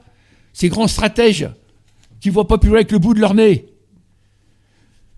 L'avenir de l'Europe, il est euro-asiatique et il n'est pas euro-atlantique. La stratégie de l'Amérique, c'est divider utregnes, comme disaient les latins. La crainte du peer competitor, de, la, montance, de la puissance montante qui va, qui va pouvoir euh, l'égaler. D'où ce terme anglais, peer competitor. Excusez-moi pour ne pas employer le. Je vais avoir droit au cochon avec euh, Henri de Lesquin, sinon. Donc l'Amérique, je ne dirais pas que c'est un ennemi, mais en tous les cas, c'est un ennemi, euh, c'est un, sacré adversaire économique et militaire de l'Europe, ça c'est sûr. La Russie et l'Europe, ensemble, ça fait un, bloc de 700 millions d'habitants. L'Amérique, 330 millions d'habitants, et vous pouvez la mettre, comme je l'ai dit, rien que dans la Sibérie. L'Europe ne va pas de Washington à Bruxelles, mais de Brest à Vladivostok. Voilà cette euh, formule qui, pour moi, euh, est absolument percutante et doit être répétée, devrait être euh, dite et redite auprès des Européens au lieu de leur raconter toutes les âneries qu'on leur raconte actuellement dans l'histoire de France. Si on pouvait leur faire sentir d'autres choses, leur fierté d'être européens, n'est-ce pas? Une, une Europe gigantesque, une Europe européenne qui irait de l'Atlantique au Pacifique. Et non pas cette Europe atlantique ou comme vous connaissez la fameuse euh, expression qu'utilisent les anglo-saxons, qui parlent de the pond. The pond en anglais, c'est la mare, n'est-ce pas? Alors pour nous rassurer, euh, bon, il suffit de traverser la mare, mais la mare quand même, il a fallu attendre Christophe Colomb, hein et puis, euh, bon, pendant il a fallu lui aussi qu'il attende de voir le premier oiseau, et il y a beaucoup de gens qui n'étaient pas capables de franchir l'Atlantique comme ça, voilà. Donc ce rapprochement en plus Russie-Europe, ce serait un rapprochement civilisationnel à long terme avec de vraies valeurs européennes. Dans mon esprit, et c'est pour ça que vous voyez cet engagement patriotique français qui doit nous pousser à défendre ce rapprochement avec la Russie, parce que en défendant euh, la Russie, on, défend les valeurs civilisationnelles de l'Europe. Si on ne défend pas les valeurs civilisationnelles de l'Europe, nous disparaîtrons, et la France avec. Donc ce seraient des valeurs construire avec la Russie, des valeurs européennes, historiques, universelles, civilisationnelles, comme euh, pour nous rapprocher de ce qu'a pu être la civilisation grecque, la civilisation arabe, euh, la Chine et l'Inde, n'est-ce pas? C'est dans cet esprit qu'il faut sentir le, le, rapprochement avec la Russie. Alors, euh, avec l'Amérique, qu'est-ce qu'on va voir? On va continuer à vendre des cacahuètes et puis à, penser qu'au fric et aux bourses À la bourse qui dégringole? Non, non merci. Les Européens poussent la Russie dans les bras de la Chine. Poutine, c'est pas Poutine qui est devant la Chine, c'est nous qui avons obligé Poutine pour se défendre à aller dans les bras de la Chine, c'est différent. La seule chose qui, rapproche véritablement Poutine et, Xi Jinping, ce sont les régimes autoritaires, ça c'est vrai. Là, ils se reconnaissent, ils doivent dire. Voilà. Et puis, de rire aussi de nous et de notre décadence. Ça, ça aussi, ça, les, ça les rapproche sacrément. Et ils ont raison. Je vous, garantis si j'étais eux, avec eux, je rigolerais en même temps qu'eux. Lorsque, jusqu'à présent, lorsque maintenant il, est, contraint suite à la bêtise des Européens, mais lorsque Poutine ouvrait des gazoducs du côté de la, Chine, c'était un contre-coeur. Il ne faisait pas ça de gaieté de cœur. Les gazoducs, en plus, je vous dis, ils vendaient à moins 20% par rapport aux Européens. Il faut, pour vous donner un chiffre, il faut 700 méthaniers, vous entendez, 700 méthaniers pour remplacer Nord Stream 1 ou Nord Stream 2. Nord Stream 1 ou Nord Stream 2, c'est à peu près 55 milliards de, mètres cubes de, gaz, n'est-ce pas? Il faut 700 méthaniers. Vous vous rendez compte, le crime écologique, le crime compétitif, on est en train de se désindustrialiser. On a un gaz qui est écologique. Il faut euh, euh, reliquifier euh, un gaz. Il faut l'extraire avec le gaz de schiste dont nos, nos, petits crétins d'écolo ne veulent pas, n'est-ce pas? Mais ils veulent bien du gaz de schiste américain. Il faut le, le liquéfier, il faut le transporter avec des méthaniers qui polluent. Il faut après le, le, le regazifier, n'est-ce pas? Bon, enfin, et chaque fois avec des, des, des gaz, du méthane, chaque fois en polluant, n'est-ce pas? Et tout ça pour l'acheter plus cher. Donc c'est un crime de ne pas acheter le gaz de Poutine. Euh, et, ces, imbéciles qui nous dirigent, euh, ils font des sanctions pour nous, qui sanctionnent l'industrie européenne. Turkstream, voilà. Alors après je vais aller très vite parce que je vais, voilà. Turkstream aussi, il faut pas oublier qu'on est alimenté, euh, le, sud de euh, l'Europe est alimenté par Turkstream, qui va du côté de la, Turquie, mais sur les 31 milliards de mètres cubes, il y en a la moitié qui, euh, alimente l'Europe. Alors après, je vais vous parler de, l'Ukraine. En un mot, comme vous le savez, contrairement à ce que disent les médias, la Russie, on peut dire, a déjà gagné la guerre avec l'Ukraine. Il n'y a, que le Figaro qui n'est pas encore au courant. Hein. D'ailleurs, je peux vous dire, je, me suis permis de, le dire aux 50 journalistes du Figaro, je leur ai dit, ai attiré l'attention pour leur dire, je ne sais pas si messieurs vous avez remarqué, mais que parce que lorsque je lis votre journal, euh, que, eh bien, euh, la Russie a gagné la guerre. Je viens d'envoyer ça aux 50 journalistes du Figaro et je le dis publiquement parce que j'en ai marre de voir un, ouvrage public qui n'a pas le courage de dire la vérité aux Français. Euh, L'Ukraine, je, vais vous citer simplement, parce que je savais que je n'aurais pas le temps, six citations qui sont vraiment fondamentales. Je vais essayer d'aller aussi vite que possible, parce qu'elles sont fondamentales et qui vont vous ouvrir les yeux. La première, c'est une, situation de l'OTAN, parce que mon livre, il est, géopolitique, géostratégique. Hein. il n'est pas pour raconter euh, ce qu'on vient de dire la veille dans les journaux. C'est ce que disait Lord Hastings, je vous ai parlé de De Gaulle en 48, en 1949. Voyez-vous? Non, c'était De Gaulle en 1949. J'aime l'année 1949. Voilà, c'était le début de la création de l'OTAN. Lord Hastings, là aussi, euh, je vais prendre quelque chose avec Henri de Lesquin dans Le Petit Cochon. Il a, dit, il a, il a euh, défini l'OTAN d'une façon géniale. Parce que les Anglais, des fois, ils ont des formules en anglais qui sont assez, assez géniales, il faut le reconnaître. Il a dit Qu'est-ce que c'est que l'OTAN? C'est, on va traduire en français après, c'est très court Keep the Americans in, the Russians out, and the Germans down. N'est-ce pas? Donc, mettez les Américains dans l'Europe, vous mettez les Russes le pied au derrière et vous gardez les Russes sous la botte, les, Allemands sous la botte. Et aujourd'hui, je traduis, vous mettez les Européens sous la botte. Et c'est ce que nos médias et les imbéciles qui nous dirigent n'ont toujours pas compris. Voilà ce que c'est que l'OTAN. Voilà ce que M. Sarkozy, qui a vendu entre autres aussi l'or français, je parle, je vous signale, euh, qui a une culture géopolitique euh, qui doit correspondre, je sais pas, qui doit en moyenne en tous les cas d'un auditeur moyen du club de l'horloge. Voilà ce que M. Sarkozy a pu faire lorsqu'il a commis le crime de euh, faire rentrer la France dans l'OTAN. Une, une, autre formule qui est très importante, celle-là. Pour ça, je, même, je demande une minute de plus à M. le bourreau c'est la, formule de, l'ambassadeur américain Robert Strauss, qui écrit à Washington en 1991, ça c'est très important, au moment où donc la Russie, euh, le, communisme s'effondre, il écrit la chose suivante. L'événement le plus révolutionnaire de l'année 1991 pour la Russie n'est pas l'effondrement du communisme, mais la perte de l'Ukraine. Vous voyez, donc c'est pour vous dire, pour comprendre ce qui se passe actuellement en Ukraine, n'est-ce pas C'est que à quel point les Américains, les Ricains, ils ont toujours compris qu'il fallait absolument récupérer l'Ukraine. Et alors, euh, ça je l'ai dit souvent à la dernière euh, émission d'Henri de Lesquin, mais c'est tellement important, euh, Zbigniew Brzezinski, lui aussi, en 97, hein, qui avait dit, c'est écrit noir sur blanc dans l'échiquier, L'Amérique doit absolument s'emparer de l'Ukraine parce que l'Ukraine est le pivot de la puissance russe en, Europe. Une fois l'Ukraine séparée de la Russie, la Russie n'est plus une menace. Dugin, Alexandre, qui vient de dire tout récemment, sans la victoire en Ukraine, c'est la fin de la Russie. Donc la Russie sent bien, hein, parce qu'évidemment la Russie représente aussi un modèle destructif pour la Russie. Il faut le savoir. La Russie joue sa tête. Et Poutine est un grand homme d'État parce qu'il a eu la raison d'attaquer, n'est-ce pas? Et c'est pour ça que moi, avant même qu'il attaque, je m'étais permis de dire que s'il n'attaquait pas, ce serait un, grand homme d'État. Et voilà, si vous voulez, on, la, on ferme la boucle. Hein. et c'est en fait c'est la lutte effectivement de l'empire des tsars. Et pourquoi est-ce qu'il ne continuerait pas cet empire des tsars avec les Russes? Contre la formation d'un État-nation. Je reconnais que les Ukrainiens tentent actuellement de, créer un État-nation, mais qui n'a jamais existé véritablement. Si vous connaissez l'histoire de l'Ukraine, posez-moi des questions et je vous répondrai et je vous mettrai à l'aise là-dessus.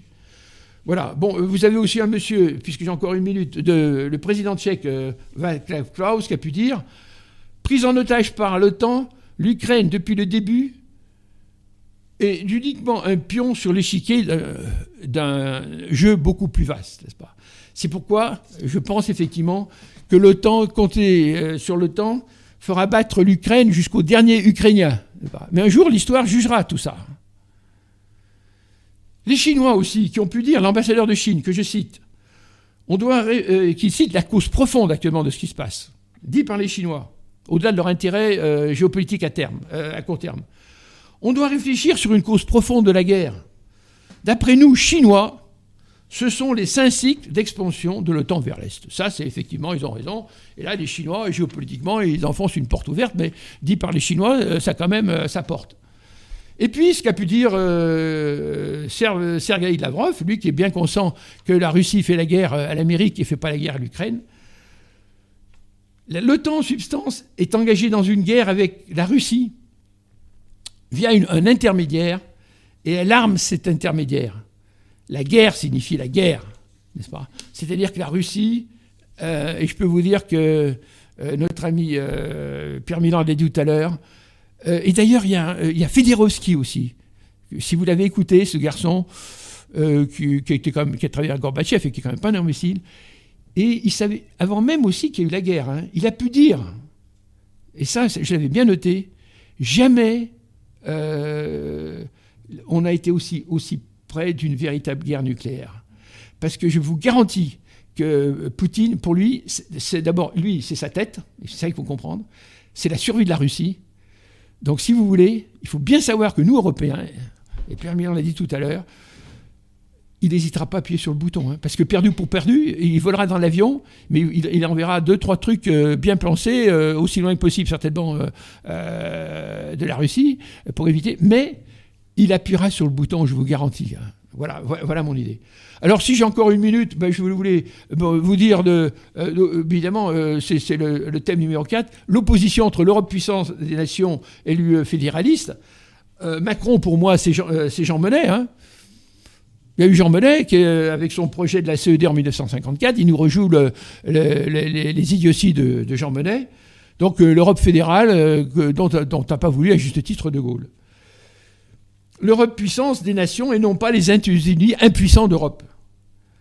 Trouver la puissance en collaborant entre nations, les nations, l'Europe des nations doit éviter aussi à tout prix la balkanisation des peuples. Mais comme a pu dire Charles de Gaulle, on ne fait pas une omelette avec des œufs durs. Bravo. Voilà, chers amis. Bravo. Et vive la France Car j'écris dit ça pour la France. Les choses sont claires. Bravo, bravo. Pour les patriotes français et notre civilisation européenne. Bravo Marc Rousset, vous n'avez pas dépassé votre temps de parole, donc le bourreau n'a pas eu besoin de se servir de sa hache. Et il en est très content. Mais je ne remercie pas que pour ça. Merci Pierre. ce que j'ai beaucoup aimé, euh, c'est que vos propos sont aussi limpides que votre style est clair. Et vous avez bien sûr une analyse documentée, précise, percutante, mais vous la présentez avec une vivacité et une énergie, alors euh, vraiment, véritablement qui prouve votre jeunesse d'esprit et votre vigueur, et votre vigueur intellectuelle. Rien que pour ça, bravo Marc Rousset, bravo. Alors, sur le fond, trois remarques avant de, prendre, de passer la parole aux auditeurs, si vous permettez, et je pense qu'il y a sans doute des questions. Alors d'abord, vous avez dit que vous avez parlé des retraites. Alors, je, je, me permets, puisque je suis derrière l'écran, je tiens le manche, je dire, donc j'ai le pouvoir, donc je, je l'utilise. Pour moi, il n'y a pas de problème d'âge de la retraite. C'est un faux problème total. On devrait pouvoir partir à la retraite exactement quand on veut. Et nos technocrates, et j'en connais beaucoup, puis j'ai évolué un peu dans le milieu, on sont aussi intelligents pour pouvoir prouver les solutions techniques qui permettraient à chaque citoyen de partir à la retraite quand il veut. Une attitude totalement libérale. Parce que dans certains cas, dans certains cas, 60 ans c'est trop loin par rapport à l'âge dans lequel on est entré au travail et la pénibilité de celui-ci, 60 ans, c'est trop loin, je le dis. Dans d'autres cas, 65 ans, c'est la guillotine. Quelqu'un qui est en pleine activité, du jour au lendemain, on lui dit, cher monsieur, vous êtes à la retraite, chère madame, vous êtes à la retraite, etc. Donc, il faudrait inventer un système on pourrait y revenir une autre fois, mais c'est mon idée, faire un, système qui ne tient plus compte de l'âge, mais qui tient compte par un système de, capitalisation. Pas de capitalisation, c'est pas le mot, mais de, de, points et d'organisation qui permettrait à chaque citoyen de partir quand il veut à la retraite, avec bien entendu, car nous sommes en France, un, euh, euh, une courroie de sécurité pour éviter la, paupérisation trop grande. je suis d'accord. Hein. Deuxièmement, euh, vous avez dit une phrase très juste, très juste la Russie veut rassembler le monde russe. Mais c'est vrai. Et vous vous êtes interrogé sur le point de savoir pourquoi on le lui reprochait. Mais c'est évident, c'est identitaire. Mais c'est évident, c'est identitaire. Et tout ce qui est identitaire aujourd'hui est honni par le cosmopolitisme qui est au pouvoir. Donc toute idée qui peut... C'est comme si on disait, nous voulons rassembler les Français. Imaginez, euh, immédiatement, on voit très bien qu'il y a l'étiquette on va vous coller sur le dos, et, si vous voulez en faire une politique, vous voyez bien les, ennemis que vous allez avoir. Alors, la troisième, troisième point, vous avez dit aussi une, phrase, vous avez fait une remarque qui me paraît, il y en a eu bien d'autres, hein, mais qui me paraît très très juste, c'est que vous avez dit que le conflit la, situation, parce qu'on ne peut pas parler de guerre, parce que la Russie n'a pas déclaré la guerre à l'Ukraine, et l'Ukraine n'a pas déclaré la guerre à la Russie, je le rappelle. Donc la situation actuelle est générée par les Américains, et pourquoi? Pour raviver et pérenniser l'OTAN. Mais c'est tout à fait juste. Juste une idée, une idée que je vous engage à méditer. Qu'est-ce que la Bulgarie a à voir avec l'Atlantique Nord? Posez-vous la question et vous comprendrez toute la, mécanique euh, américano-seyesque qui, conduit à la situation dans laquelle nous sommes aujourd'hui. Donc, euh, pour ça, vos remarques sont, très très justes. Alors, euh, je vais passer la parole aux autres, mais vous avez terminé votre propos et malheureusement, vous n'avez pas eu le temps de développer un peu plus. C'est comment faire de l'Europe une puissance? Des nations. Hmm. Faire de l'Europe une puissance, c'est facile. Faire de l'Europe une puissance des nations, c'est autrement plus difficile parce qu'on y intègre le respect de l'identité des nations, de leur histoire, de leur culture et de leur façon d'être. Les Italiens n'ont pas du tout la même conception du commerce que les Norvégiens. Il faut le savoir. Et c'est comme ça. Donc comment faire une puissance tout en respectant l'identité des nations? Et ça, c'est une question que je vous pose maintenant. Avant de passer la parole. C'est une question que je vous pose, Fernand. Je vous écoute. Bien, euh, justement, je, l'ai développé dans, ce modèle et faisant le, lien avec euh, le livre précédent avec Alain Perfit, euh, c'est ce que je préconise, c'est de, de, quitter l'Union européenne et de et de faire une confédération euh, à l'ouest, parce qu'il faut, il faut garder il faut pas, lorsque je parle de l'Europe de, de Brest à Vladivostok, il faut, il faut être réaliste, hein, il faut faut pas rêver non plus, on va pas faire un, on va pas mettre tous ces gens ensemble, ça peut pas marcher, il faut qu'il y ait des sous-structures, sinon il faut, il faut être réaliste. Donc euh, moi ce que je pense qu'il faudrait d'abord, c'est qu'il pour l'instant, ce ne sera pas possible. C'est ce que je dis aussi dans mon ouvrage, parce que l'Allemagne, elle, bon, elle, se met sous la coupe des États-Unis. Je pense qu'il faudra passer avec une, une, petite Europe latine. On va connaître, euh, on va connaître des moments euh, très très durs. Mais à terme, là aussi, ce livre, pour moi, c'est un livre de géopolitique à terme. Et qui, euh, ce qui fait que j'arrive à retrouver un peu de la pensée du général de Gaulle. Donc, qu'est-ce que je, je préconise? C'est qu'il tout simplement qu'on retrouve le modèle des nations. Et comment trouver le modèle des nations, pour que chaque nation soit elle-même, c'est de faire une confédération. Donc mon esprit, c'est de faire une confédération carolingienne à l'ouest. Alors en un mot, euh, j'ai même avancé assez dans la réflexion pour répondre à la question de Pierre Millard, euh, même qu'est-ce qu'on ferait, quels seraient les, fonctionnaires, quelles seraient les structures, quelles seraient les institutions? Je vais vous dire euh, deux, trois mots euh, pour vous montrer à quel point ce livre est vraiment assez complet.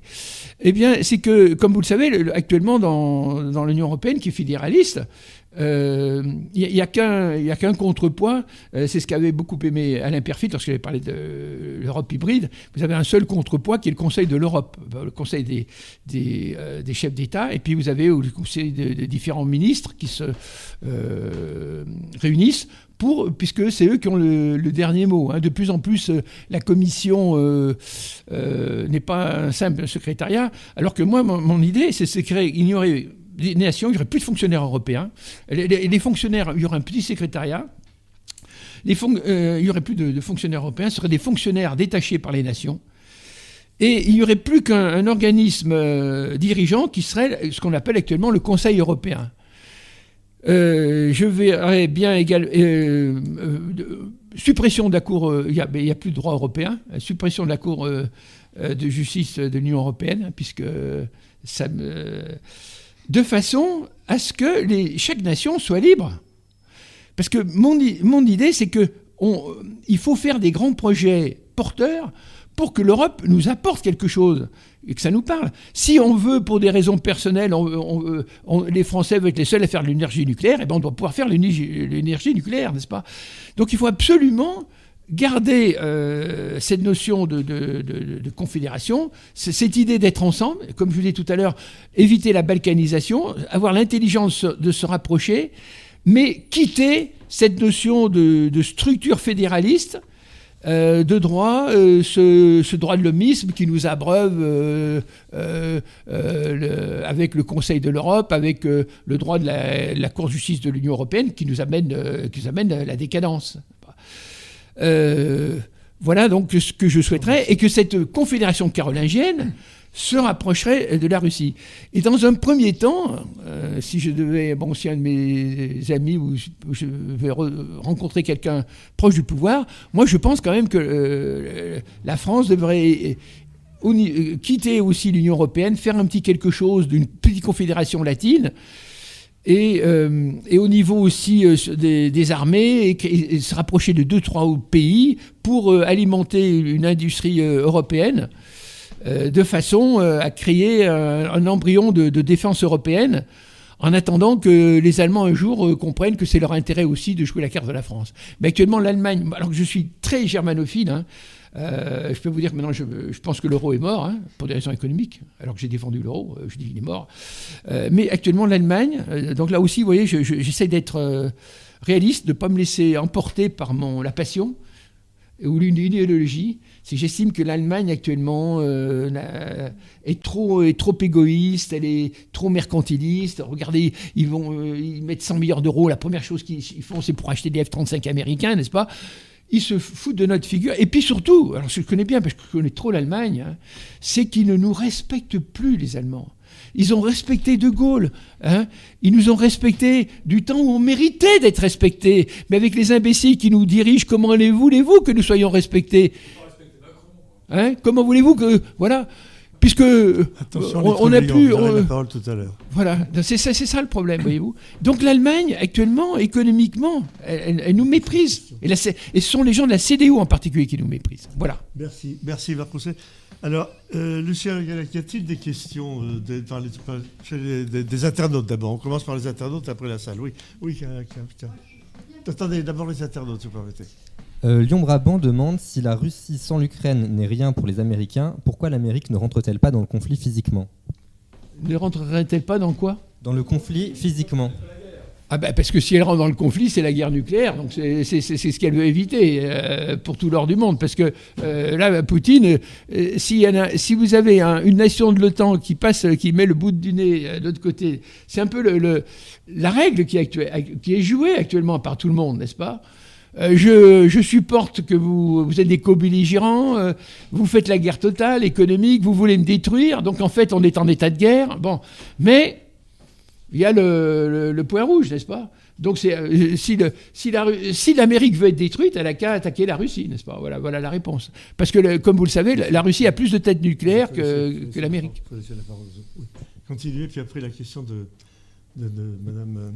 Euh, euh, vous nous avez dit ce qu'il fallait, ce que la France devrait faire. Vous nous avez donné vos, recommandations, qui sont tout le contraire de ce qui est fait actuellement. mais j'ai une question un peu plus difficile. Avez-vous de l'espoir? Y a-t-il encore un moyen que la France change de route? Change de? De route. De route. De route? Ah oui. il, faut que, il faut que, il faut que la, la, droite prenne le pouvoir. Hein. Euh, c'est la seule, c'est la seule façon.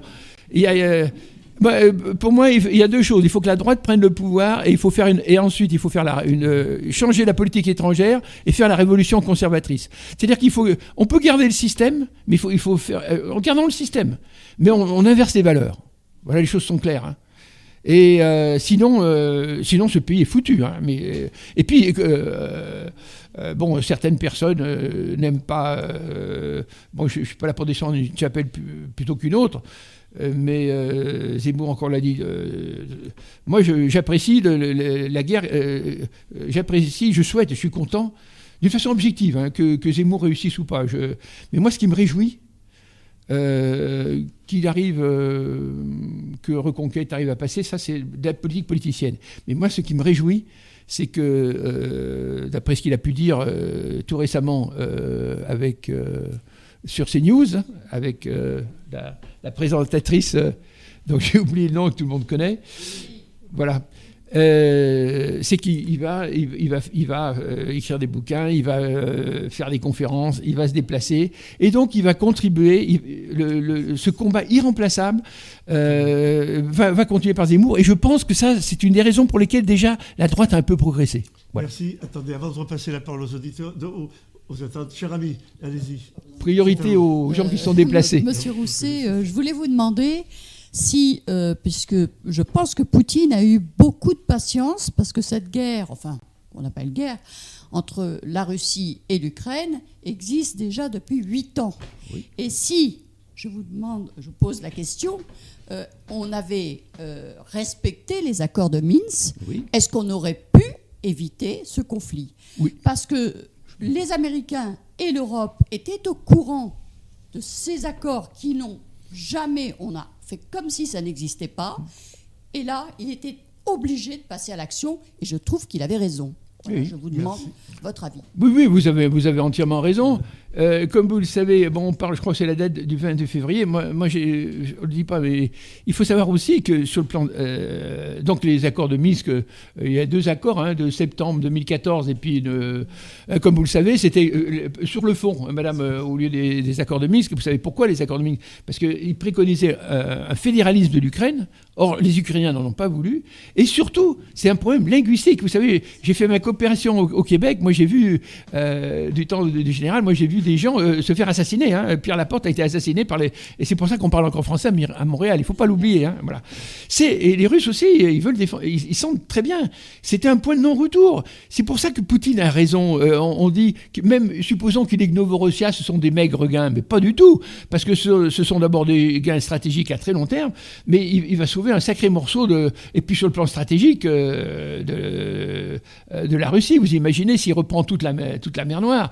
Donc euh, je suis entièrement persuadé, comme vous savez, il y a eu, on l'oublie, il y a eu 14 000 morts euh, de, de 2014 à, à, 2022. Moi, la seule chose qui m'a surpris dans cette histoire, parce que je suis passé en Ukraine, je suis allé en Ukraine pour ça. J'ai interrogé les Ukrainiens, et alors j'ai fait la même erreur que Poutine. Moi, j'ai cru que ce serait une promenade militaire, parce que j'ai vraiment interrogé les Ukrainiens, ça je peux vous dire, c'est un témoignage vivant que je vous apporte. Euh, dans toutes les langues, hein, euh, le moins possible souvent en anglais, eh bien, euh, j'avais vraiment le sentiment qu'il y avait, avait vraiment aucune haine entre les Ukrainiens et les Russes. Hein. Ben, si vous savez le nombre de gens que j'ai pu interroger, j'étais à Odessa, je me suis baladé dans toute, l'Ukraine. Donc, en fait, ce qui s'est passé, c'est que l'Ukraine vit un moment passager de son histoire. Elle a des, des rigolos qui lui ont monté le crâne, voyez-vous. parce que l'Ukraine, jusqu'en 2014, était pro-russe, n'est-ce pas?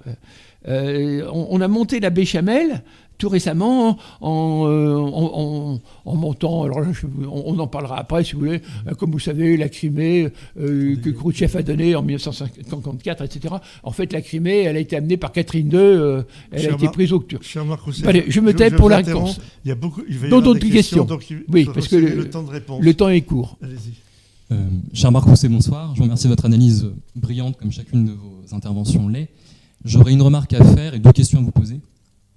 tout d'abord au sujet d'Éric Zemmour, qu'au Parti national libéral nous appelons Moïse Éric Zemmour. Je ne partage pas du tout votre enthousiasme dans la mesure où en 2014, il avait déclaré, il faut dire courageusement à l'époque en tant que journaliste, que la nation ukrainienne n'existait pas et qu'en tant que petite Russie, elle faisait partie de l'ensemble russe et que l'Ukraine n'existait pas, au fond, indépendamment de, la Russie, de la Grande Russie. Or, il y a quelques semaines, quelques mois, lors de la campagne présidentielle, il a complètement euh, tourné kazakh. Il a déclaré, il a salué en Volodymyr Zelensky un grand euh, nationaliste, un grand patriote, alors, même que ce, Zelensky souhaite intégrer l'Ukraine à l'OTAN et à l'Union européenne, ce qui ne me paraît pas être un vœu de, patriotisme et de nationalisme. Donc euh, je ne partage pas votre enthousiasme là-dessus. Sinon, j'aurais deux questions à vous poser, deux questions critiques, puisque vous abordez la notion d'Europe des nations ce qui n'est pas étranger en fait au lieu dans lequel nous nous trouvons, parce que le Carrefour d'horloge, euh, ex-club de l'horloge, a théorisé en fait le syntagme et la notion d'Europe des nations. Mais je suis un peu fatigué en fait d'entendre ça, parce que je ne suis âgé que de 23 ans. J'entends parler d'Europe des nations au sein d'une certaine droite nationaliste depuis toujours, et j'ai le sentiment en fait que l'Europe, la construction européenne, se réduit simplement à un projet de dissolution des nations, à un projet supranational, et je ne vois pas du tout les conditions en fait euh, concrètes, les conditions de possibilité euh, d'une telle Europe des nations. De Gaulle disait au fond il, parlait des sauts de Cabri euh, et de l'Europe. Moi, je dirais qu'il y a les sauts de Cabri avec l'Europe des nations. Donc, selon vous, quelles seraient les conditions de possibilité de cette Europe des nations? Et deuxième question, je, vais plus vite. Euh, vous évoquez une civilisation européenne qui inclurait donc l'Europe de l'Ouest, l'Europe du Centre et le monde russe, mais qui visiblement exclurait en fait le monde américain et même l'Australie et la Nouvelle-Zélande. Or, je crois qu'il s'agit pour moi d'une erreur d'analyse sur le plan civilisationnel, dans la mesure où le monde russe est sorti d'un creuset, où se sont mélangés des Slaves et des Turcs qui ont emprunté à Byzance, donc à l'Orient, sa religion. Donc ne sommes-nous pas, de votre point de vue, plus proches civilisationnellement de l'Occident, euh, de, l'ensemble américain euh, que du monde russe Et je ne parle pas là de, géopolitique ou de positionnement stratégique. merci. Alors, très, très, très, Henri après. Euh, je réponds, après j'oublie. Alors très rapidement, parce que le, temps est compté. Comme vous savez, il a dit lui-même, et à Zemmour, euh, c'est peut-être à cause de l'intervention euh, russe et à cause de l'Ukraine qu'il a perdu les élections. Il était soi-disant à 18%. Et je pense que son parler actuel, lorsqu'il a parlé de l'Ukraine, c'est qu'il est justement, il, était sur la défensive à cause de l'Ukraine. Et euh, moi-même, je suis passé sur CNews, je le dis publiquement, si vous voulez. J'ai dit, j'ai eu le courage d'être moi-même hein, sur ces news, je le dis aussi publiquement. Mais si vous voulez, vous avez une telle pression, et là, il a senti que s'il il, parlait comme il était le journaliste de l'époque, alors là, on allait lui reprocher d'être un enfant de cœur. Parce que la grande. Euh, on peut reprocher à Zemmour, mais justement, son problème, c'est qu'il parle vrai. Bon. La deuxième. La deuxième... Non, arrêtez de parler de Zemmour. Oui, oui, bon, d'accord, d'accord, excusez-moi. Le, non, mais on m'a posé, on m'a posé, on m'a posé une question. Alors j'ai répondu, c'est terminé. Vous avez répondu. Euh, L'Europe des nations, eh bien, alors, elle, nous, elle nous a amené la puissance parce que nous devons collaborer, collaborer pour des projets qui dépassent les possibilités de chaque nation. C'est ça. Sinon, on n'a pas besoin d'Europe. Tout ce qu'on doit faire au niveau d'une nation, il faut continuer à le faire. Voilà, c'est aussi simple que ça. Donc, trouvons les moyens et coopérons euh, pour, par exemple, pour le spatial, par exemple. Voilà. Bon. et, la, dernière euh, question. Non, non, on va passer la parole à Henri qui voulait, qui voulait peut-être répondre à une question sur ah l'Europe. Non, moi je voulais exposer euh, le, programme du, Carrefour de l'horloge en ce qui concerne justement l'Europe des nations, et également euh, exposer le programme du, PNL, du Parti national libéral, en ce qui concerne la réforme des retraites. Henri Lesquin. Pour répondre à, Pierre Milan. Alors en ce qui concerne l'Europe des nations, nous avons expliqué qu'il fallait d'abord, ne pas se leurrer, qu'il fallait dissoudre euh, l'Union européenne actuelle. C'est un machin irréformable. On ne peut pas espérer transformer l'Union européenne actuelle en une Europe des nations. Qu'est-ce que c'est qu'une Europe des nations dans le concept? C'est une Europe où les nations sont souveraines et, euh, et il n'a donc pas un droit européen supérieur au droit national. Mais ce sont des nations qui coopèrent entre elles et qui coopèrent de façon euh, organisationnelle. L'idée, pour euh, s'exprimer simplement, c'est qu'il y aurait une ONU européenne avec un Conseil de sécurité, une ONU qui, où seraient représentés les pays européens, et où il pourrait d'ailleurs y avoir des pays plus importants que d'autres, un Conseil de sécurité où il y aurait la France et l'Allemagne, mais pas, pas forcément euh, la Lituanie, euh, et puis une OTAN européenne, où une, alliance européenne de défense, où il n'y aurait que des Européens et des Européens de l'Ouest. Bon, c'est ça notre projet. Alors, quelle est, quelle est sa, sa, faisabilité? Ben, Écoutez, euh, il faut commencer par détruire avant de construire. Il, faut donc, il faut donc pour l'instant militer pour le Frexit. Alors l'euro, vous avez dit à tout péché miséricorde que vous étiez pour l'euro, mais l'euro a toujours été un machin épouvantable. Il est mort l'euro. Qui, qui, est nuisible à l'économie française comme à l'économie allemande, et à toutes les économies. Et donc il faut en finir avec l'euro, mais ce n'est qu'une partie du Frexit qui consiste à sortir purement simplement de, l'Union européenne, qui, euh, comme l'a fait l'Angleterre. en ce qui concerne la réforme des retraites, nous avons le PNL a un programme sur le, sujet et qui consiste à, reprendre ce qui a été fait en Suède et ce que, ce que c'est le projet de Jacques Bichot, du professeur Jacques Bichot, spécialiste des retraites. Bichot, BICHET, il a fait plusieurs livres sur la question, il revient toujours sur le sujet. C'est l'idée, au fond, de, qui dépasse la contradiction apparente entre retraite par répartition et retraite par capitalisation, d'une retraite par point, mmh. par contre notionnel. L'idée est simple. Euh, chaque salarié euh, euh, qui verse les cotisations de chaque salarié sont comptabilisées en points ou en, mmh, mmh, en compte notionnel, on, dit, cela en Russie, en Suède, pardon. Et euh, il n'y a pas d'âge précis de la retraite. Voilà, c'est ça. Euh, on part quand on veut à la retraite, mais en fonction euh, de ce qu'on a sur son compte notionnel. C'est-à-dire la, somme qu'on va recevoir comme retraite dépendra d'une part de ce qu'on aura sur son compte notionnel et d'autre part de son espérance de vie au moment où on prend sa, retraite. Espérance de vie actuelle, déterminée par les statistiques officielles. Bon. et, et, et c'est tout l'argent versé par les salariés cotisants qui euh, rémunérera, et rémunérera les, les, les, euh, les, les, gens qui partent à la retraite, sachant qu'ils ils ont intérêt à partir le plus tard possible pour avoir une retraite la plus élevée possible. parce que d'abord, plus, ils partiront tard à la retraite, plus leur, et ça dépend de l'état leur durée de vie résiduelle sera, sera courte, et plus ils auront accumulé de, de, points ou de points ou de comptes. Voilà. Alors, troisièmement, je veux dire comme une petite note sur Zemmour. Euh, je ne partage pas l'enthousiasme de notre ami Marc pour Zemmour. Je pense, que je, pense j'ai démontré que c'est un imposteur.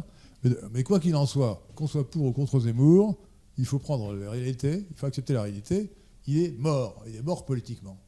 Il est mort politiquement le 10 avril 2022 lorsqu'il a eu 7%. Il est mort une deuxième fois le 12 juin 2022 lorsqu'il a, lorsque c'est c'est eu 4% des voix. Et il est mort une troisième fois, le 19, 19 euh, juin, au deuxième tour, lorsque euh, le RN qu'il avait voulu supplanter a eu un succès absolument éblouissant avec 89 sièges. Alors, J'en sais quelque chose puisque j'ai eu le malheur de parier avec Henri une bouteille de champagne qui n'aurait au moins un député. Alors j'ai perdu. euh, Bon, très bien. Alors je voudrais apporter. ces- Alors merci Henri de, ce que tu as dit sur les la- sur la- le- le- du champagne. Du- Jusqu'à présent, je ne t'ai pas servi du mauvais champagne. Euh, Ça, c'est autre chose. Ça n'a rien à voir. C'est off, ça. Alors, donc, ce que je veux dire, c'est que euh, merci de ce que tu as dit sur, ce- sur cette proposition de- du, du PNL sur la, sur la retraite. Ça rejoint exactement ce que je pensais, mais je ne l'avais pas formulé comme ça. Mais c'est- bien. Alors, juste pour, terminer, si tu me permets, juste un petit exemple concret de ce que pourrait être l'Europe une fois qu'on l'aurait détruite et qu'on l'aurait reconstruite. Il y, a un il y a une organisation qui fonctionne déjà un peu comme ça. C'est l'ESA, l'Agence spatiale européenne, qui, font- qui réunit des, des pays volontaires sur un projet. Par exemple, ils disent on va construire voilà. la, la nouvelle Ariane. La nouvelle, pas, pas la- pas l'actuelle, mais la nouvelle, qui aura une portée de temps, qui mettra tant de satellites en orbite, etc. Qui sont les pays intéressés? Et les pays se disent, ah ben moi ça m'intéresse dans le domaine des télécoms, moi ça m'intéresse dans le domaine des moteurs, moi ça m'intéresse dans le domaine de ceci, de cela. On fait une réunion et chacun met un, un- un- le- au- chaque- à chaque projet, chaque État met quelque chose sur la table, c'est-à-dire met une somme. Euh, Moi je suis prêt à aller jusqu'à temps euh, pour ce projet. Et en fonction de sa participation et de son intérêt pour le projet, enfin, d'abord de son intérêt Voilà. pour le projet, et ensuite de sa participation financière, Il a raison. il a, lorsque le projet est réalisé et qu'il est commercialisé, un retour. Vous voyez, c'est clair? Donc, ce que dit, en, en termes concrets, quotidiens, euh, ça serait quelque chose comme ça. Donc, on n'aurait plus besoin, comme l'a très bien dit assez bien Marc Rousset qu'Henri Lessien, nous n'aurions plus besoin d'une institution, d'une bureaucratie, Oui, d'un juge, oui, d'un oui. de ceci, cela. Alors, troisième, de la même façon, en son temps, le Carrefour de l'horloge, et j'en étais malheureux, je, je- je n'y suis pas arrivé, mais avait lancé l'idée d'une alliance européenne de défense qui reposerait sur le même principe. C'est-à-dire, les États contribueraient, à, qui vous le voudraient, rentreraient dans cette alliance, contribueraient à un niveau qui serait le leur, et auraient, par des accords, et les diplomates sont faits pour ça, pour les écrire et les, et les créer et les fabriquer, auraient un retour en matière de défense de la même façon. Voilà. Bon, mais je ne veux pas monopoliser la parole, Oui. et, et je voudrais Mais, simplement euh, mais, redonner la euh, parole à Lucien si, s'il si. y a d'autres questions d'internautes. Oui, il y en a. Euh, Salter demande pourquoi la Russie a-t-elle une politique monétaire keynésienne depuis les années 90 qui provoque constamment de l'inflation? Ce, sont des grands, des, grands mots. Je ne je, je répondrai pas d'une façon aussi, euh, aussi simpliste en parlant de, du mot keynésien pour la Russie. Moi, je parlerai surtout de. euh, c'est un pays qui a, ressuscité après avoir été complètement. euh, si vous voulez, après. euh, je suis pas, pas oublié, après 50, euh, de 1917 à 1991 ça fait euh, 80 années de, de douche froide glacée de, communisme. Et puis on leur a collé de 91 à 2000 avec l'incapable euh, Helsinki, euh, 10 ans de, des néolibéraux américains, etc. Donc on leur a mis le- le- le- le- le- le- le- l'eau bouillante, n'est-ce pas? Euh, donc après, bon, euh, qu'est-ce qu'ils ont fait les, euh, les Russes, ils ont essayé de, de- sauver avec du bon sens, et c'est ce qu'a fait Poutine, de, de- redresser la Russie. Alors de là, parler de, keynésianisme, moi, je, disons que je ne vois pas le... Le terme me paraît impropre. Hein, keynésianisme, c'est lorsque vous êtes dans un terme conjoncturel, d'offre de demande, dans un esprit de... là, là, on était dans un problème de... euh, de restructurer, de, reconstruire une économie. Et c'est pour ça aussi qu'on se moque de la Russie qui a une, une économie très primaire, etc. Mais nous, Français, si de, de 1917 à 1990, on avait eu euh, euh, les rigolos de la NUPES ou des communistes au pouvoir, euh, qu'est-ce qu'on aurait comme, euh, comme industrie? Bon, Déjà qu'on n'en a plus beaucoup, hein, mais on n'en aurait plus du tout, du tout, hein, voyez-vous. Avec, euh, voilà.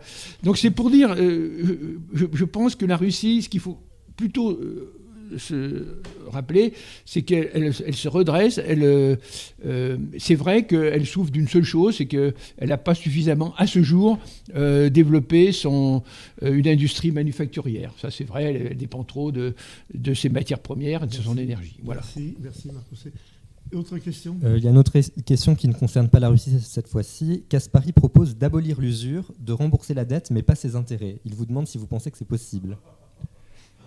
Vous pouvez parler un peu plus lentement parce que je Alors, parler vite, j'entends pas tout. Il propose d'abolir l'usure pour pouvoir rembourser la dette, mais sans rembourser les intérêts. C'est de la finance islamique, ça. Bon, bah, je sais pas. Bah, bah. vous savez, il y a les monétaristes, vous avez des, des gens je respecte tout le monde, tout le monde a droit de rêver. Je dis, mais qu'est-ce qui nous tue? Ce sont les, les traites, les lâches, les rêveurs et les irresponsables. Bon, donc euh, bon, euh, c'est comme euh, on a dit qu'on rembourserait jamais les, ce qui a été acheté par la, Banque centrale européenne. Vous savez, on, rêve. Bien sûr qu'il faudra que ce soit remboursé un jour ou l'autre, n'est-ce pas? Donc, cela dit, il y a un précédent. Il y a les emprunts russes. Vous avez, vous avez des taux du marché. Vous avez ça. Il n'y a pas de on, est dans des, lois d'économie réelle qu'on ne, changera pas. Vous avez les, nations qui sont égoïstes et exigeantes. Euh, regardez, actuellement, on essaye même de euh, mettre la Russie en défaut de paiement, et Poutine s'en sort très bien en voulant imposer le rouble, hein, n'est-ce pas?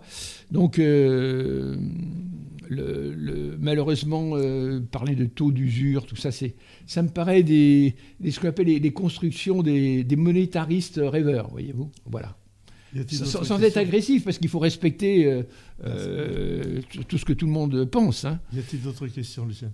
Y a-t-il d'autres questions dans la salle? Non, pour l'instant. Mais écoutez, je crois que s'il n'y a plus d'autres questions, euh, je crois qu'il nous faut remercier vraiment vivement Marc Rousset. Attendez, merci. Merci.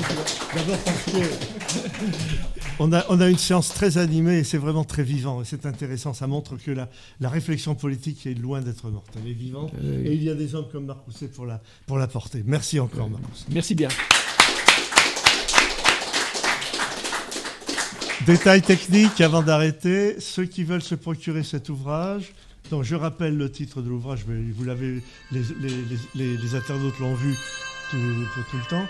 Comment sauver la France pour une Europe de nations